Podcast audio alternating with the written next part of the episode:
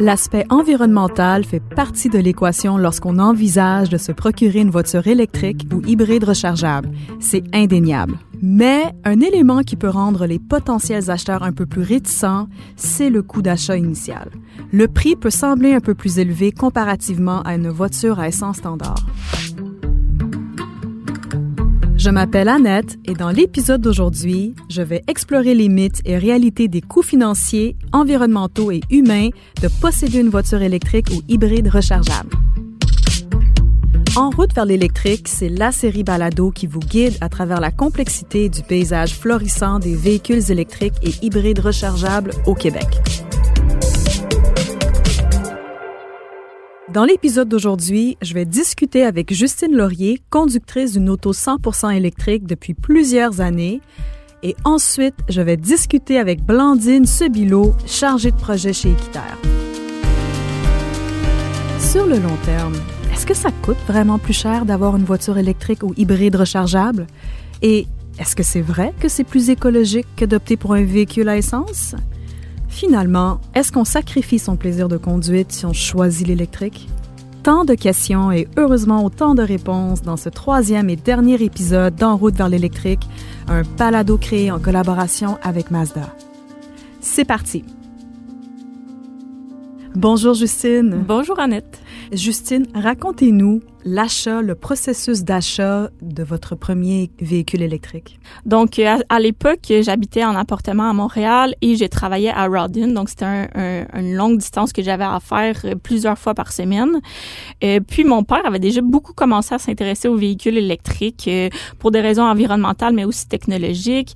Donc, il m'en parlait euh, régulièrement quand j'allais le voir. Ça m'a un peu mis la puce à l'oreille. J'ai voulu m'informer moi aussi à, à ce sujet-là. Puis, mon, mon ancien véhicule commençait à se faire vieux. Euh, puis c'est à ce moment-là que j'ai fait le calcul euh, combien ça me coûterait m'acheter un véhicule neuf? C'était mon premier véhicule neuf. Avant, j'avais toujours des véhicules usagés. Puis en faisant le calcul, j'ai réalisé que le prix d'achat revenait à la même chose que que l'essence et l'entretien sur mon, mon ancien véhicule. Donc j'ai décidé de donner mon ancien véhicule à mon frère et de m'acheter ce, ce nouveau véhicule euh, neuf euh, là. Pourquoi un véhicule électrique? Euh, ben, il y avait plusieurs raisons. Économie d'essence, surtout, je faisais beaucoup de kilométrage à cette époque-là.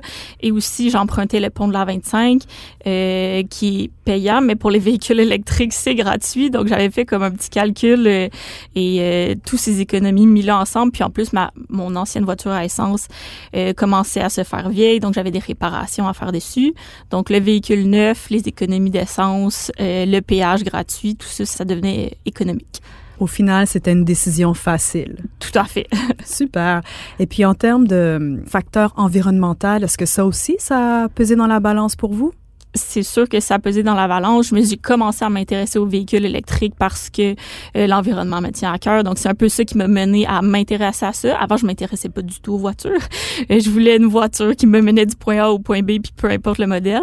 Mais quand je me suis mis à m'intéresser aux, aux, facteurs environnementaux des véhicules électriques, là, j'ai vraiment comme, je me suis intéressée à tous les modèles, je me suis informée. Donc, euh, oui, c'est sûr là, que ça pesait dans la balance, euh, le facteur environnemental. On m'a dit que vous faisiez souvent la route Tremblant-Montréal euh, avec, avec votre auto. Mm -hmm. Comment est-ce que ça se passe? Est-ce que c'est plus compliqué?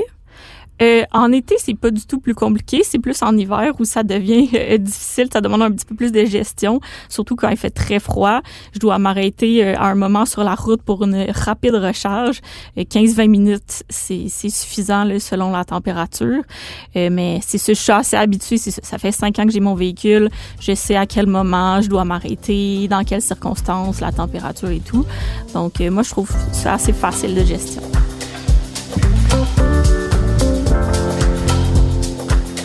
Comment ça se passe pour euh, la recharge? Est-ce que ça se fait euh, chez vous? Euh, oui, en fait, c'est mon cas est un peu particulier. La plupart des gens ont une, une borne à domicile. Et moi, quand je l'ai acheté, j'avais pas de stationnement. J'habitais en appartement à Montréal, donc je rechargeais toujours sur rue et je devais déplacer mon véhicule.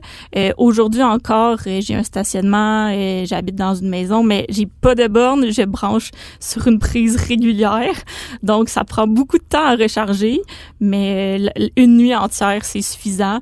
Puis j'ai pas encore ressenti le besoin d'avoir une borne à domicile. Donc, ça se fait très bien, même si on n'a pas une borne chez soi, là, avec un stationnement. Ce serait quoi les défis actuels pour que l'électrification des véhicules puisse prendre de l'ampleur sans trop de problèmes? Ben, je trouve qu'au Québec, on est déjà bien avancé. Euh, les bornes sont nombreuses. Euh, les bornes, euh, il y a différents niveaux de bornes. Les bornes rapides le long des autoroutes pour des plus longs déplacements. Donc, à ce point de vue-là, je trouve qu'on est assez bien avancé là au Québec.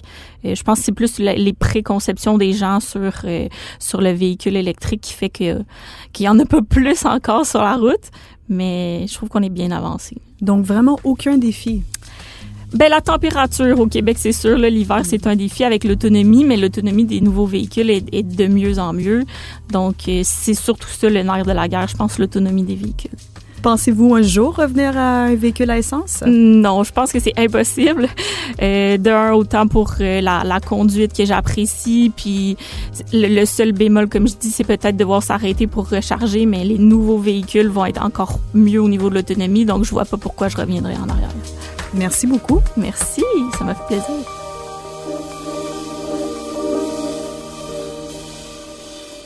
Notre prochaine invitée, Blandine Sébilo, chargée de projet mobilité et transport chez Équiterre.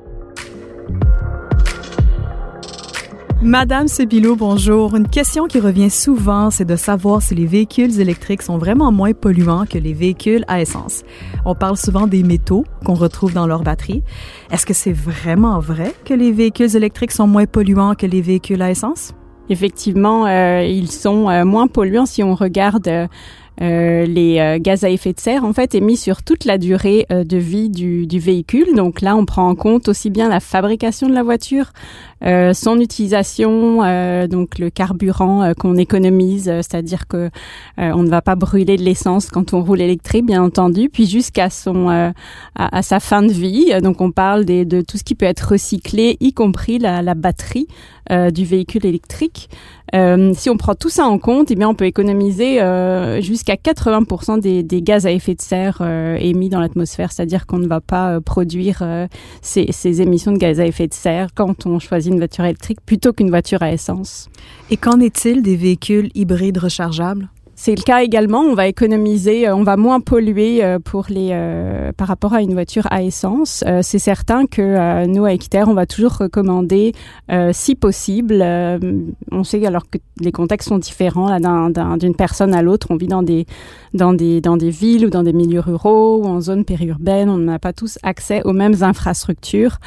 puis c'est ça. S'il y a des personnes qui sont encore réticentes par rapport à la recharge, à l'autonomie, on sait que c'est le cas, eh bien, pourquoi pas choisir un véhicule euh, hybride rechargeable vous l'avez très bien mentionné, les gens sont encore réticents à l'idée d'acheter un véhicule pour plein de raisons, un véhicule électrique.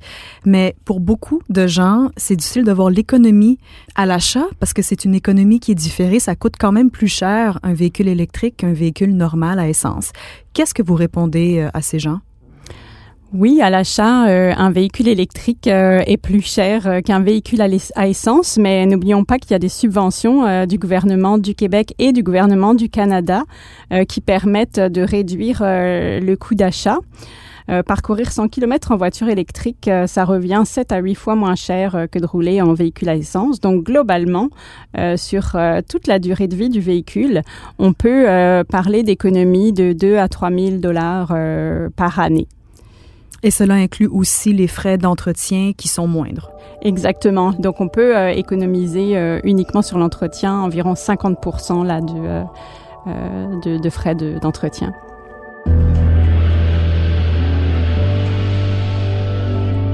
Une autre idée préconçue chez beaucoup de gens avant d'acheter une voiture électrique ou hybride rechargeable, c'est la performance. Les gens ont peur de ne pas retrouver le même niveau de performance ou de plaisir qu'avec un véhicule à essence. Euh, pendant la série Balado, j'ai eu la chance de parler avec plusieurs conducteurs de véhicules électriques et ou hybrides et c'est unanime. Ils m'ont tous dit qu'ils sont super satisfaits de la performance de leur véhicule et Antoine, un des conducteurs, nous a même vanté la qualité de conduite de sa Mazda MX-30. Selon vos données, est-ce que tout le monde est aussi satisfait de leur véhicule électrique et ou hybride rechargeable? Ben oui, tout à fait. Euh, les, euh, les conducteurs de véhicules euh, électriques sont extrêmement satisfaits à 80-90% des personnes qu'on interroge, nous, à travers notre campagne roulant électrique, se disent satisfaits et ne veulent pas revenir aux véhicules à essence. La performance, ça n'est vraiment pas un problème. En fait, ce sont uniquement des personnes qui ont des véhicules à essence qui vont avoir des idées préconçu sur euh, sur le, confort et la performance, principalement la performance d'un véhicule. En fait, c'est encore plus confortable de conduire électrique. Euh, il y a un silence, une qualité euh, à l'intérieur de l'habitacle qui est vraiment précieux et puis on se sent bien aussi de ne pas polluer en roulant. Donc, il n'y a aucun problème avec la performance. Si les gens ont encore des questions par rapport à ça, je les invite à, parler justement aux, associations de propriétaires de véhicules électriques ou à venir euh, rencontrer des gens sur les salons de véhicules électriques. Euh, je vous invite vraiment à parler euh, à, à, ceux qui ont fait l'expérience des véhicules. Vous verrez, il n'y a aucun problème avec la performance. Donc, si je comprends bien ce que vous me dites, on peut dire sans se tromper que les véhicules électriques et hybrides rechargeables sont aussi fiables, agréables à conduire et, au final, pas vraiment plus chers que des véhicules à essence. C'est bien ça? Oui, tout à fait.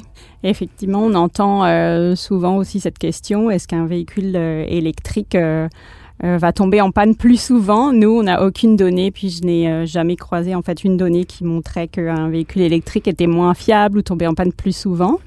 Puis concernant la réparabilité en fait des véhicules électriques, là également, il faut rassurer euh, les Québécois et les Québécoises.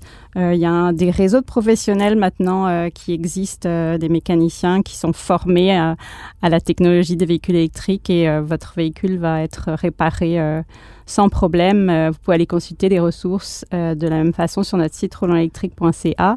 Euh, on a une liste justement de tous les mécaniciens qui sont formés à la technologie des véhicules électriques.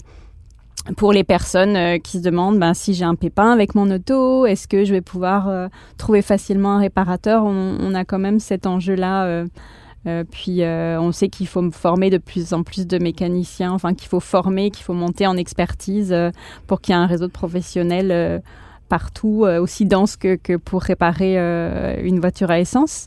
donc c'est quand même une préoccupation des gens aujourd'hui. C'est pour ça qu'il faut partager le plus possible ces listes de, réparateurs, de mécaniciens qui ont une expertise, qui ont, cette formation-là, pour montrer que euh, bah, c'est possible de, faire réparer sa voiture et que c'est pas un enjeu et que ça freine pas les gens euh, pour euh, justement opter pour l'électrique.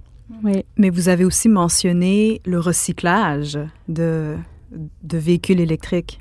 Oui, ben souvent quand on parle de recyclage de véhicules électriques, on parle de la batterie parce qu'on sait que c'est euh, c'est là où se situe le, le, le, plus gros impact en fait de la production de la voiture là. Euh, euh, on sait que euh, lorsqu'on produit euh, une voiture électrique, ben, on a quand même une dette environnementale, c'est-à-dire si elle roule pas, ben, c'est pas intéressant. Bien sûr, on sait quand on quand on achète une voiture électrique, euh, on va la faire rouler. Donc, c'est pour ça qu'on se permet de dire qu'on va quand même économiser jusqu'à 80% de gaz à effet de serre, par exemple, si on regarde uniquement euh, les, euh, les, les, changements climatiques, l'indicateur sur les changements climatiques. Mais pour en revenir à la batterie, c'est une préoccupation importante des gens aussi. Hein, donc, ce qu'il faut savoir, c'est qu'il y a quand même toute une filière qui est en train de se mettre en place au Québec pour recycler euh, les batteries électriques et pour récupérer le fameux lithium là dont on entend tous parler, qui est une ressource euh, euh, très précieuse et et ce qu'il faut dire aux gens, c'est que les batteries aujourd'hui, on les laisse jamais dans la nature une fois qu'elles sont en, fin de vie ou que le véhicule est en fin de vie, parce que souvent la, voiture, elle peut aussi avoir plusieurs utilisations même, avant de parler de récupérer le lithium. Donc, la batterie du véhicule électrique, c'est euh, c'est un, un, objet précieux, puis le lithium à l'intérieur, c'est une ressource vraiment précieuse euh, qu'on va euh, savoir de mieux en mieux recycler. Euh, et ça va permettre de réduire ben, tous les impacts environnementaux là qu'on connaît. donc les chiffres que je vous ai donnés, ils vont être amenés à, à, s'améliorer en fait, hein, c'est-à-dire que ça va devenir de plus en plus euh, intéressant avec les années au fur et à mesure qu'on récupère de plus en plus de batteries et qu'on recycle ces batteries de mieux en mieux. Euh, ça va devenir de plus en plus intéressant de rouler électrique. Mais ça l'est déjà, donc euh, il faut rassurer les gens aujourd'hui par rapport à ça. Aujourd'hui, il y a euh, euh, l'entreprise québécoise Recyclage Lithium qui a mis en place une solution de recyclage de batterie euh, qui permet de récupérer 95% des composants d'une batterie, y compris 80% du lithium original qui sert justement à fabriquer de nouvelles batteries. Ça sonne super positif tout ça. Merci beaucoup Madame Sebilo pour pour cet échange. Ça a été un plaisir de m'entretenir avec vous. J'ai appris beaucoup de choses en discutant avec les invités pendant les trois épisodes de la série, que ce soit de différencier les modèles de voitures électriques, de comprendre comment leur batterie fonctionne ou l'importance d'identifier mes besoins de conductrice avant d'acheter une première voiture électrique. Maintenant, j'ai l'impression de connaître les bonnes questions à poser pour faire un choix de véhicule. J'aimerais même prendre un rendez-vous pour un essai routier et enfin essayer le MX-30 ou le CX-90 de Mazda. C'est déjà la fin pour notre série Balado d'En route vers l'électrique en collaboration avec Mazda. Merci d'avoir été des nôtres. On espère vous avoir permis d'avoir une meilleure idée du paysage des véhicules électriques au Québec. En route vers l'électrique est présenté par Mazda. Préparez-vous à rehausser votre expérience de conduite. Des designs élégants aux performances exaltantes Mazda apporte l'innovation sur la route. Mazda, fier présentateur de la série Balado, en route vers l'électrique. Les idées, opinions et points de vue exprimés dans ce balado n'engagent que les personnes invitées et ne représentent en aucun cas les idées, opinions et points de vue de Mazda Canada. Le matériel et l'information présentés dans ce balado sont fournis à titre de renseignements généraux seulement.